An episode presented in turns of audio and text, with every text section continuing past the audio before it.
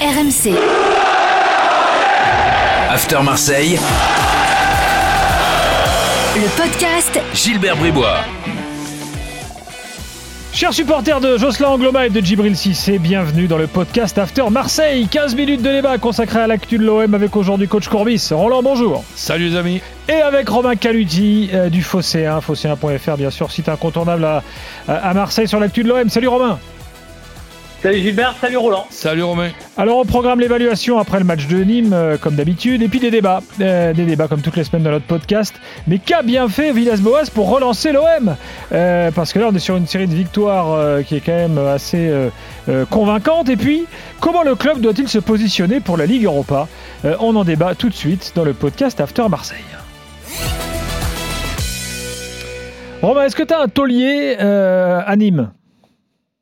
Ouais, j'en ai un, ça va faire. euh, je pense que euh, Roland est d'accord. Il y en a un qui m'a beaucoup plu, c'est Alvaro euh, derrière. Alors je dis pourquoi Roland ça va lui plaire parce que quand Alvaro avait signé à l'OM, au bout de 3-4 matchs, on en avait parlé avec Roland au téléphone et de suite il m'avait dit lui je l'aime beaucoup.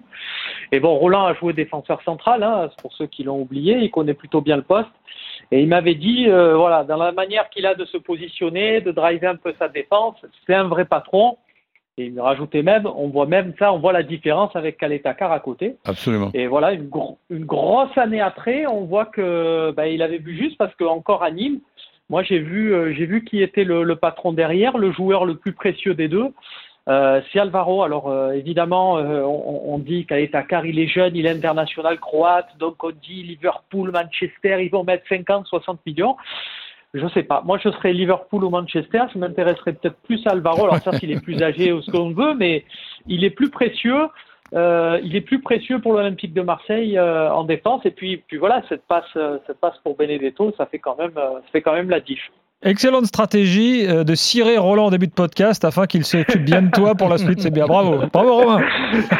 Ah ben, un petit compliment de temps en temps, hein, ça m'arrive pas souvent. Bah, moi, j'ai mis Payet quand même. Payet fait un, fait un super match Ah euh, bon vendredi. Bah ouais. Bah, euh, toi, t'as pas trouvé qu'il a fait un bon match, Payet? Ouais, on est, on est en droit d'attendre un peu plus. euh, bah, un peu Payet, plus on le taille. Dès, dès- dès qu'il fait un truc pas bien, on le taille. Et quand il fait un match à son niveau, euh, on dit ah bon? Donc excuse-moi, moi je trouve, enfin moi je sais pas, c'est mon avis. Hein. Après, je suis ouvert au débat. Ok, non, non, non, c'est c'est- Ben, c'est moi, pas mal, mais bon. Mais moi, bizarrement, je suis d'accord avec tous les deux. Donc, bah voilà. euh, bah, écoute, ça arrive. hein. ouais. Bon et, et un taulier, euh, Romain, un boulet, pardon, t'en as un? Euh, Boulet, euh, alors Hiroki Sakai, euh, j'ai eu, j'ai eu beaucoup de mal. Je pense qu'il était très exaspéré sur sa, sa première. Il a fait un super début de saison. Hmm. Mais là, on a démarré. En plus, on était dans un schéma, un peu le, le fameux schéma d'Ancelotti. Là, euh, dommage que Daniel soit pas là. Ah, le sapin de le Noël. fameux 4 voilà, le sapin de Noël. On était un Hmm. peu dans le sapin de Noël euh, euh, vendredi soir. Donc, euh, on avait des latéraux très hauts. Et là, tu as vu la différence? Quand Milan jouait avec Cafu. Bon, c'était quelque chose. Quand là, tu joues avec Sakai, c'est autre chose. Tu le Yeah. sollicites énormément ton latéral. Il a touché des ballons euh, à, à- quasiment dans la surface adverse. Il en a eu 5, 6, 7, 8 en première période. Et à chaque fois en fait qu'il touche la balle, tu te signes, tu fermes les yeux en disant bon, espérons que ça va repasser sur quelqu'un d'autre parce que sinon ta phase de possession, elle est terminée quoi. Il a, il a raté tous les ballons. Offensivement, c'est très compliqué pour lui. Dans ce genre de schéma où on lui demande trop d'attaquer, c'est c'est pas à son niveau. Depuis le début du débat, je, je- je me permets de vous, de vous signaler, euh, Gilbert Romain, c'est qu'on n'a pas parlé une seule fois du niveau de Nîmes. Hmm. Parce que Oui. le, le- le Nîmes de ce soir-là, cette composition d'équipe qui est certainement la meilleure du moment, ça c'est un Nîmes qui est relégable. Donc l'é- l'équipe de Nîmes au complet, avec notamment Briançon, oui, Hmm. là ça va. Ça va. Mais cette équipe de Nîmes, de Nîmes là est très très moyenne. Et dans un stade sans, sans- sans spectateurs, sincèrement, si, si c'est cette équipe-là jusqu'à la fin de, de- de la saison, c'est très très difficile de se sauver. Oui, euh, avec en plus un, un- un- un coach qui prend un rouge, mais en fait qui se fout derrière la main courante et qui continue de coacher. Ça, c'est quand même génial. Ah, mais ça, c'est ça, c'est le, Ah. le règlement. Bref. Euh, juste, sur- non, mais quand même sur Sakai, euh, Sakai, je veux dire, il- en fait, on sait depuis longtemps qu'il est limité techniquement. Euh, Sakai, c'est pas une découverte. Ouais, mais ça fait un moment qu'il est méconnaissable quand même, parce qu'il était, il était devenu assez intéressant, assez, assez régulier, avec, disons, si on parle en notes, tu pouvais lui mettre 13 ou 14 sur 20. Là, on leur Ah ouais, tu notes bien, toi. À l'époque? Ah ben attends, je le voyais jamais mauvais. Ouais. Et là, là par contre, si, si j'y mets 9,5, 10, c'est parce que je l'aime bien. Ouais. Bon, Ro- eh, Romain, il la compare à Cafou. Tu vois l'enflammade Ouais, mais Non, non, bon, je l'ai pas il y a- comparé à il y a- le le- 4-3-2-1, il y a le mot fou dedans. Hein, donc, Non, mais t'as mis Cafou et Saka dans la même phrase. tu peux dire Romain, c'est- c'est un peu foufou.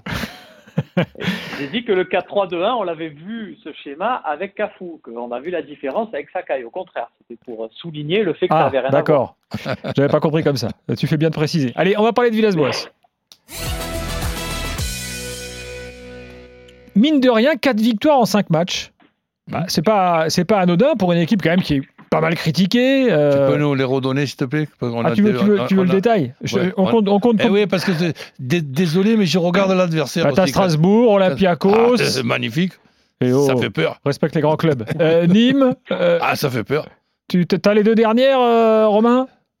Nantes, Ouais, la Nantes dernière. Nantes, et ça, Nantes. ça, fait Nantes. peur aussi. Et Nantes. Que c'est Et les- une, dé- et une défaite contre Porto. Voilà, les 5 derniers matchs.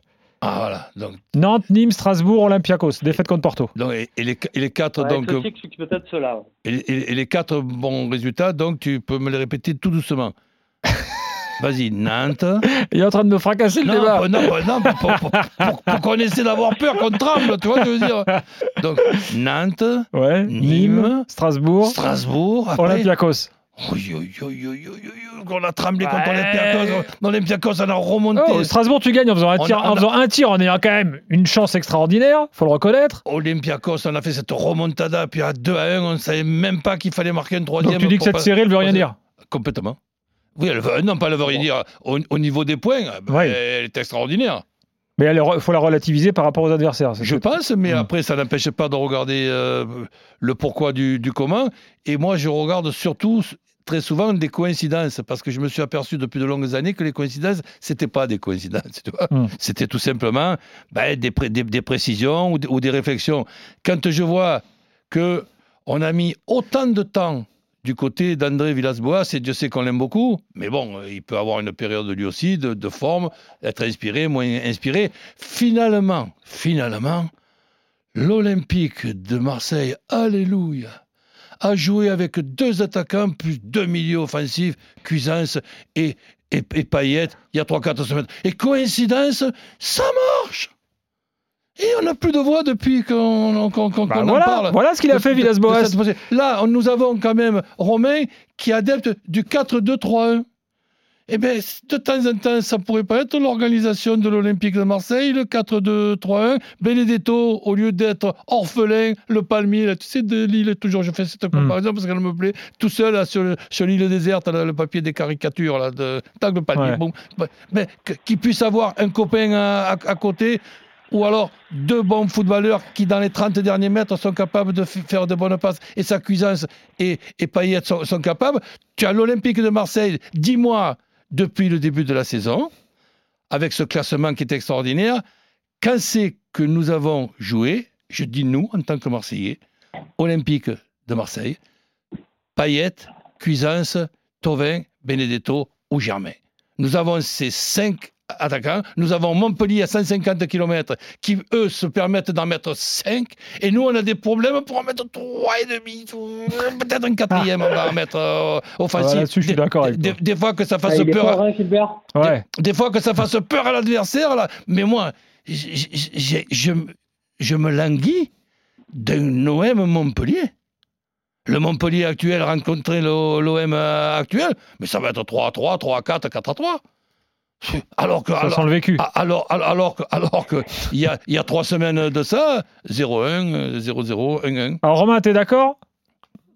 Ben, moi, j'ai été biberonné avec un, un- un coach qui mettait Pires, Maurice, Dugarry, Titi Camara et, Et Ravanelli. et d'autres encore en même temps. Donc, euh, oui, voilà, et Ravanelli, c'est vrai, qui était, qui était carrément attaquant gauche, euh, quand on y pense.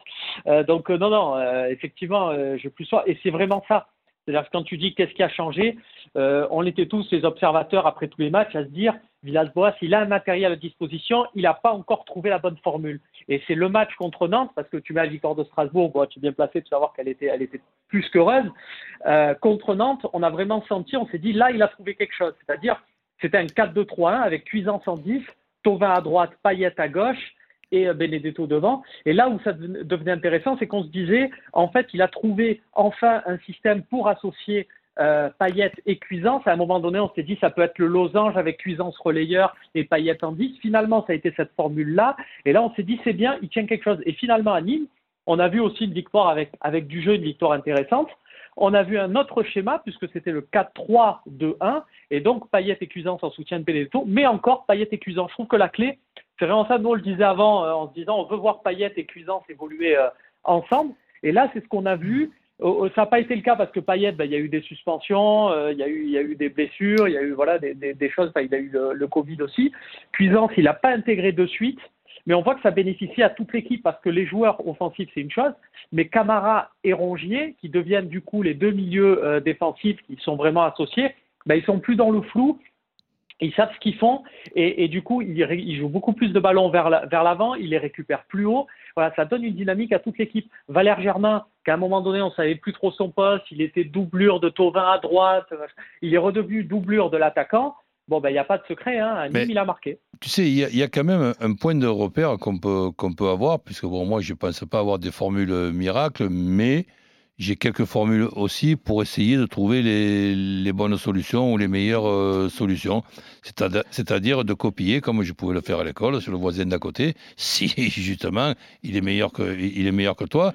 Et que quand je vois. À l'époque, tu n'avais pas le droit, hein, je le rappelle. Ouais, mais ça fait rien. Donc quand, quand je vois ce qui se passe du côté de Lille, et que nous avons sur un tableau un 4-2-3-1 ou un 4-4-2, hein, ce, qui est pas, ce qui est pratiquement pareil. Il suffit que tu aies un attaquant qui se mette l'un derrière l'autre, puis à ce moment-là, tu seras un 4-2-3-1. Mettons un 4-4-2.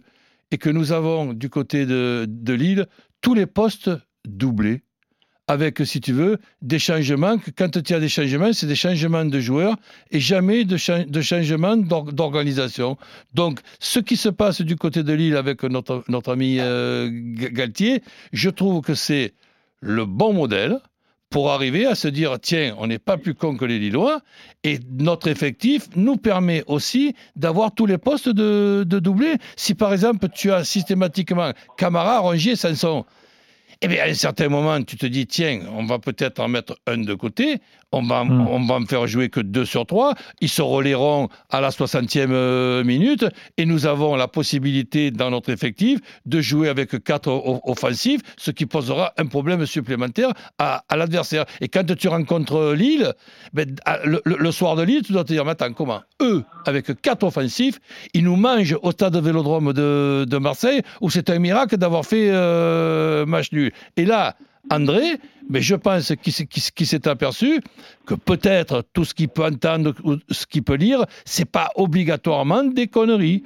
et c'est pas obligatoirement des mauvaises idées, et que, et que là, il a trouvé, enfin, on, on va rajouter, une bonne, une bonne formule, parce qu'il n'y a pas qu'une seule formule dans l'effectif de, de l'OM. Il y a quand même la, possibilité de faire, de faire tourner, de bien gérer ce, calendrier et d'emmerder toutes les équipes que tu rencontres. Pas les battre, mais au moins les emmerder dans le pire des cas. Roland, le temps passe, ta démonstration est brillante. Moi, je suis d'accord avec, euh, avec toi, tu l'as déjà faite dans l'after aussi. Euh, j'aimerais qu'on écoute deux petits bouts d'interview de, André Villas-Boas qui parle de l'Europa League. Écoutez d'abord ce qu'il disait il y a quelques jours. Euh, sincèrement, si on sort de cette rêve européenne de cette cauchemar européenne, euh, à la fin, ça peut être euh, mieux. Voilà. Donc, en gros, cauchemar européen, il ne veut pas jouer. Et là, que se passe-t-il? Le faussaire est passé par là, a, chauffé Villas-Boas, et hop, volte-face. Écoutez. Bon que tu me demandes ça, parce que je veux être très clair, parce que là, le, le a profité l'autre chose, l'autre jour de, de mettre là comme titre que si on sort de, de, de l'Europe, c'est mieux. Voilà. Donc, en gros, exactement la même phrase. Voilà, mais en gros, il, il, dit plus ça, quoi. C'est ce que j'ai compris, euh, Romain. Ouais, ouais, tu sais que, en fait, il s'est offusqué. Nous, c'est, euh, comme, le fait aussi RMC, on live tweet les conférences de presse, c'est-à-dire qu'on en a un chez nous qui, fait le live text et qui permet à, ceux qui n'ont pas l'occasion de pouvoir vivre la conférence de presse euh, comme ça en vidéo, de leur permettre de la suivre quand même, de, suivre des déclats. Et je trouve que quand il a fait cette déclat sur l'Europa League, elle a été reprise de partout. Le tweet du Fossard a été repris un peu de partout.